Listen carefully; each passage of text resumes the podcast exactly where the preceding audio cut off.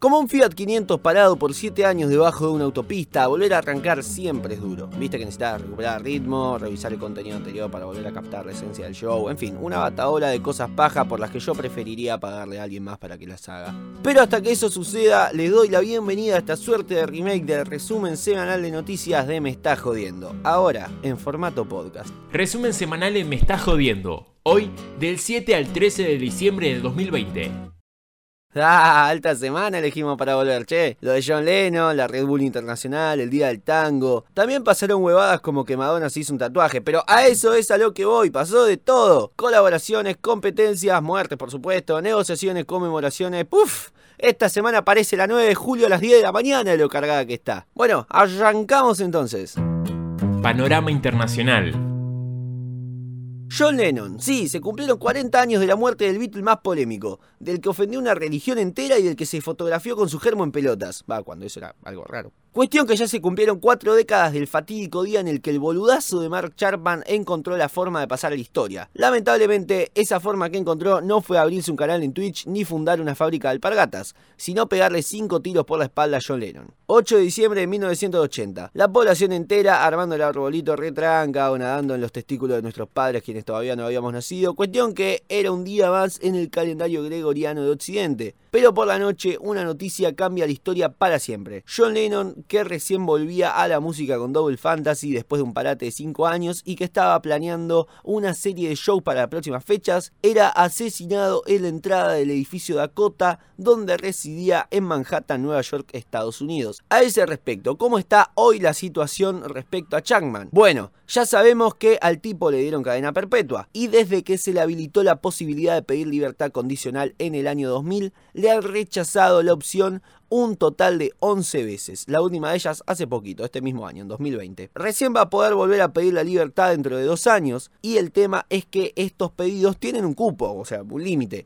Si llega a las 15 apelaciones denegadas, ya no va a poder realizar ninguna más y efectivamente va a tener que morir en la cárcel. Aunque bueno, viendo y considerando lo que le hicieron a Chano en la vía pública por manejar en pedo, yo diría que a Chapman le iría peor que a Hater de Harry Estilo. Quien no está preso, y si lo estuviera podría salir fácilmente por toda la guita que hizo, es Bob Dylan, quien en una de las negociaciones más zarpadas de la historia de la música internacional acordó vender su catálogo de canciones entero al sello Universal Music Publishing Group. Este acuerdo, que incluye desde los primeros temas del artista a principios de los 60 hasta su último álbum Rough and Rowdy Ways, tendría un valor estimado de más de 300 millones de dólares. Sí, 300 millones de dólares. ¿Cuánto significa esa guita? Bueno, hice mis cálculos y resolví que por esa guita te alcanza para comprar 8.700 Toyota Hilux, 66.000 copias de la saga completa de Crepúsculo, 7.500.000 chicles Topline sabor menta explosiva y para fichar a Cristiano Ronaldo, Mbappé y al Pipa Higuaín para que vengan a jugar a Argentino Junior. Conclusión, si a Bob Dylan le pintase asesinar a todos y cada uno de los integrantes de la ONU, bien podría hacerlo, comprarlo en Groenlandia y redactar rápidamente una constitución en la que se declare inimputable como el viejo del meme. Así que no nos queda otra que confiar en la buena voluntad del señor Dylan. Este fin de fue la Red Bull Batalla de los Gallos Final Internacional 2020. Sí, el evento masivo cuya esencia consiste básicamente en la presencia de un público que esté ahí para armar bardo y alentar a los y las participantes, se hizo pero a puertas cerradas. Pero bueno, si bien vimos la triste, tristísima imagen de la presentadora pidiéndole ruido a un establecimiento completo por literalmente menos de 30 personas entre jurado, participantes y conductores, también hay que decir que supieron aprovechar la virtualidad para mandarse unos CGI de la concha de la lora, haciendo que era la ilusión de que la final entre Scone y Raptor se jugó en un desierto primero y en una montaña después. Ah, eso, la final la ganó Raptor, el tercer mexicano luego de la victoria de Adrián en 2008 y Asesino en 2017. ¿Se acuerdan de Asesino del podcast de Voz? Bueno, quedó tercero en la edición de este año tras ganarle a la revelación Éxodo Lirical, MC debutante que demostró un nivel altísimo y significó una gran promesa de cara a las próximas ediciones donde el muchacho de Rulos representará su natal República Dominicana. Lugar donde, dicen, se realizó esta edición. Digo dicen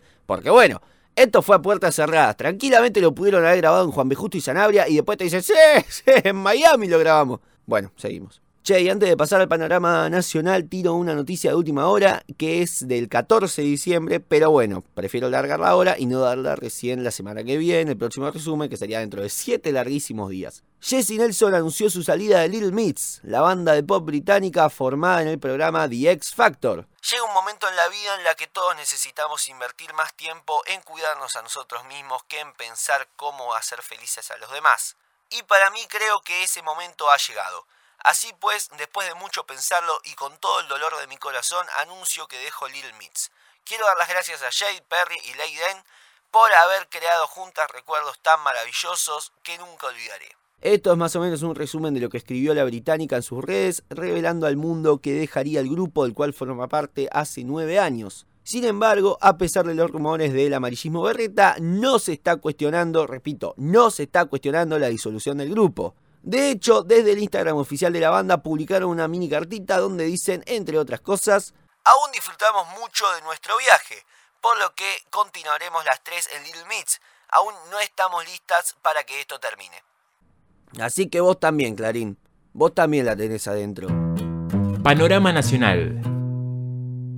Arrancamos bien para arriba con una de esas noticias que te dejan con un sabor agridulce, como comer una cucharada de caca por 100 mil pesos. Jarabe de Palo publicó el video que Pau Donés dejó antes de morir. Al grupo lo podés ubicar por ser los autores de este tema. Por un beso de la Cuestión que el cantante que falleció a mitad de este año, a los 53 cortísimos pirulos por un cáncer de colon, llegó a grabar el videoclip de la canción Misteriosamente Hoy junto a su perro Fideos, que nombre más simpático para un perro Fideos, por favor, como no se me ocurrió, y acompañó el video con un texto. Mayo 2020, Valle Darán, Leida. Simplemente me gustaría hacer un video en el cual se me viera con mi perro Fideos, juntos, paseando por la montaña, correteando sobre el césped, disfrutando del cielo infinito, del sol, de la naturaleza que nos rodea, disfrutando del momento sin pensar en nada. Simplemente eso, sin más. Fideo, yo y la montaña. Conseguir transmitir aquella sensación me haría feliz. Y lo bello, barra espantoso de la canción es que su letra dice misteriosamente hoy nada me falta, no tengo problemas por resolver, nada me asusta, milagrosamente hoy la vida ya no me pesa, increíblemente hoy la vida vale la pena. Insisto con lo de la cucharada de caca. Bueno, ahora que lo pienso, mucho más para desarrollar el panorama nacional no hay. En realidad pasaron cosas, pero para meter en la próxima sección, que ahora vamos a hablar. Qué sé yo, hubo festivales de música por esto del eclipse, pero ninguno que diga, wow, qué importante. Eh, fue el día del tango por el cumpleaños de Gardel. Sentí que iba a hacer un show en Costanera, pero se suspendió por lluvia. Bueno, fue. Vamos con la siguiente sección. Picado de noticias. Vamos con un ping-pong de noticias. Para la gente que viene de Instagram, esto sería una continuación de las noticias de mierda, pero digi evolucionadas. Noticias cortas, no necesariamente malas, pero sí exenta de la posibilidad de ser extendidas mucho más allá de lo que su título indica. Aviso que acá se mezclan noticias argentas con noticias de Arafue. Vamos a pasar a Ariana Grande a Leo Mattioli, de ahí a Luis Fonsi y de ahí a Gladys la bomba tucumana. Y ya que estamos hablando de Tucumán, Madonna se hizo un tatuaje. Sí, la diva, la Material Girl, se hizo su primer tatuaje a los 62 años. Lo publicó en Instagram, junto con la frase Ink for the very first time, o sea, entintada por primera vez. ¿Qué se tatuó? Encontraron la última publicación de Me Está Jodiendo en Instagram, arroba MEJ-podcast, MEJ-podcast. Sumate que ya casi llegamos a los 1400 seguidores. Ahí vas a poder encontrar qué se tatuó Madonna. O si querés podés buscarlo en Google. Paul McCartney escribió la partitura de una nueva canción en un paredón de la Ciudad de México. ¿Cómo lo escuchaste? El ex Beatle clavó una de las mejores publicidades que he visto al mostrar adelantos de su nueva producción musical en la pared de un estacionamiento de la céntrica zona rosa de la Ciudad de México. Particularmente se trata de la melodía de la canción Pretty Boys del álbum McCartney 3 que saldrá el 18 de este mes. Me salió rima, mira. Luis Miguel sacará una marca de ropas y joyas, así como también lanzaría una discográfica, todo esto en 2021. Recordemos que este año se iba a estrenar la temporada 2 de su serie biográfica en Netflix, pero por la pandemia se postergó, así que se viene un 2021 cargadísimo para el Miguelito. Rap es el artista argentino más escuchado en Spotify 2020. Sí, estoy igual de sorprendido que vos de que Ciro Martínez no lidere esta terna, pero parece que el productor de 22 años se quedó con esta categoría al clavar más de 1,2 billones de reproducciones en la plataforma y llegó a ser la persona 397 más escuchada del mundo en su mejor momento. Y hablando de éxito, los BTS fueron nombrados Artista del Año para la revista Time. Un gran año para los surcoreanos que ya ganaron como mejor artista social en los premios de Billboard y en los American Music Awards. Si ganan también en los Grammys que se entregan a fines de enero, se convertirán en el primer grupo surcoreano en ser galardonado en los tres premios más importantes de Estados Unidos.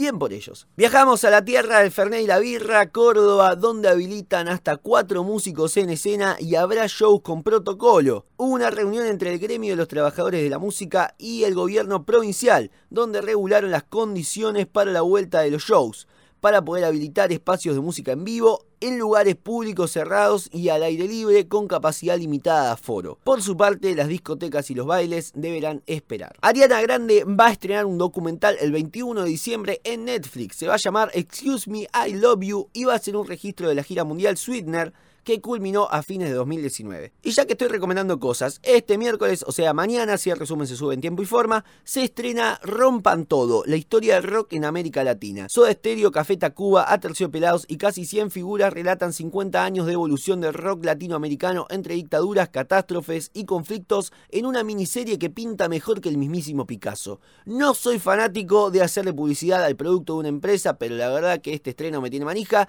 y si le pueden pegar una relojeadita, háganlo porque va a estar muy bueno. Música lanzada esta semana. Bueno, tenemos algunos discos nuevitos como Vértigo de Pablo Alborán, 11 razones de Aitana, curso de levitación intensivo de Enrique Bumburi, ex vocalista de Héroes del Silencio, recordemos, y Evernote, la continuación de folklore de Taylor Swift, que vale comentar que fue el disco más vendido del año. Y después canciones tenemos Lo que tienes de Oriana Sabatini, La duda de Mafalda con Emiliano Lanciari de No te va a gustar, Homesick de Río Roma y Kane Brown, Brotan Margaritas de Barco, No me llama de Sion y Lennox y Mike Towers, No es mi despedida de Axel, Reconócelo de Rombay y John C. Matches de Britney Spears y los Backstreet Boys. Alto, crossover. De vuelta para la vuelta de Daddy Yankee y Mark Anthony. Y verte de Visa Rap, Nicky Nicole y Dead Marai. La semana a lo largo de la historia. Y ahora vamos con un cómodo y pequeño resumen de lo que fue esta semana a lo largo de la historia, día por día. 7 de diciembre, nacen G. Marcher, Alberto Castillo y Yasmín Villegas. Se disuelve de Animals y muere Raúl Lavie. 8 de diciembre. Nacen Jim Morrison, Cristian Castro, Nicki Minaj, Pablo Lescano y Fernando Olivera de Maná. Los Beatles y los Stones sacan disco, como Pink Floyd que saca The Wall y The Eagles que sacan Hotel California. Y por supuesto, muere John Lennon. 9 de diciembre. Nacen Dante Spinetta y Jacob Dylan. Almendra saca Almendra 2. The Jackson 5 actúa por última vez en vivo y muere Mary Fredrickson, la vocalista de Roxette. 10 de diciembre. Nacen Meg White y Nati Natalia, Virus lanza Agujero Interior, Queen lanza A Day at the Races y Los Piojos Ay Ay Ay. 11 de diciembre. Nacen Carlos Gardel y Nicky Six y The Beach Boys lanza Wild Honey. 12 de diciembre. Nacen Frank Sinatra y Bruce Kulick de Kiss. The Doors da su último show con Jim Morrison. Mick Taylor deja los Rolling Stones y Spinetta y los socios del desierto lanzan el álbum Los Ojos. Y 13 de diciembre nacen Burton Avery de The Clash, Marcela Morello, Emily de Evanescence y Taylor Swift. Biggie lanza Staying Alive y la renga Trueno Tierra. Gente, por mi parte eso ha sido todo por hoy, pero por supuesto que la cosa no termina acá, pues como diría Mr. Maker, mi trabajo aquí ha terminado, pero el suyo acaba de empezar. ¿Por qué digo esto? Porque esta es la parte donde te recuerdo que podés seguir la cuenta de Me Está Jodiendo en Instagram, MEJ-podcast, todo juntito y minúscula. También me hallas a mí como Tommy Carly 641, Tommy con Y, Carly con Y latina, por favor. Y también podés encontrar al resto del equipo del cual estoy orgulloso de formar parte, que son la querida Zoe Vitale, que hace poco se mandó tremendo laburo para renovar la imagen de las cuentas. La encontrás en Instagram como Vitalesoe, con B corta. Después el muchacho de la bonita y poderosa voz en off de las introducciones de sección fue Guido Benagui, cuyo Instagram es Guido-Benagui, Benagui con B larga y GH. Y por último, pero no por ello menos importante, la tenemos a la gran Manados de Gucci, shitposter amiga, encargada de guionar conmigo estos resúmenes y agregarle humor y demás cosas que a mí, por mi viejo lesbianismo innato, se me escapan. La encontrás en Instagram como Manados de Gucci, sin guiones bajos ni ninguna otra pavada.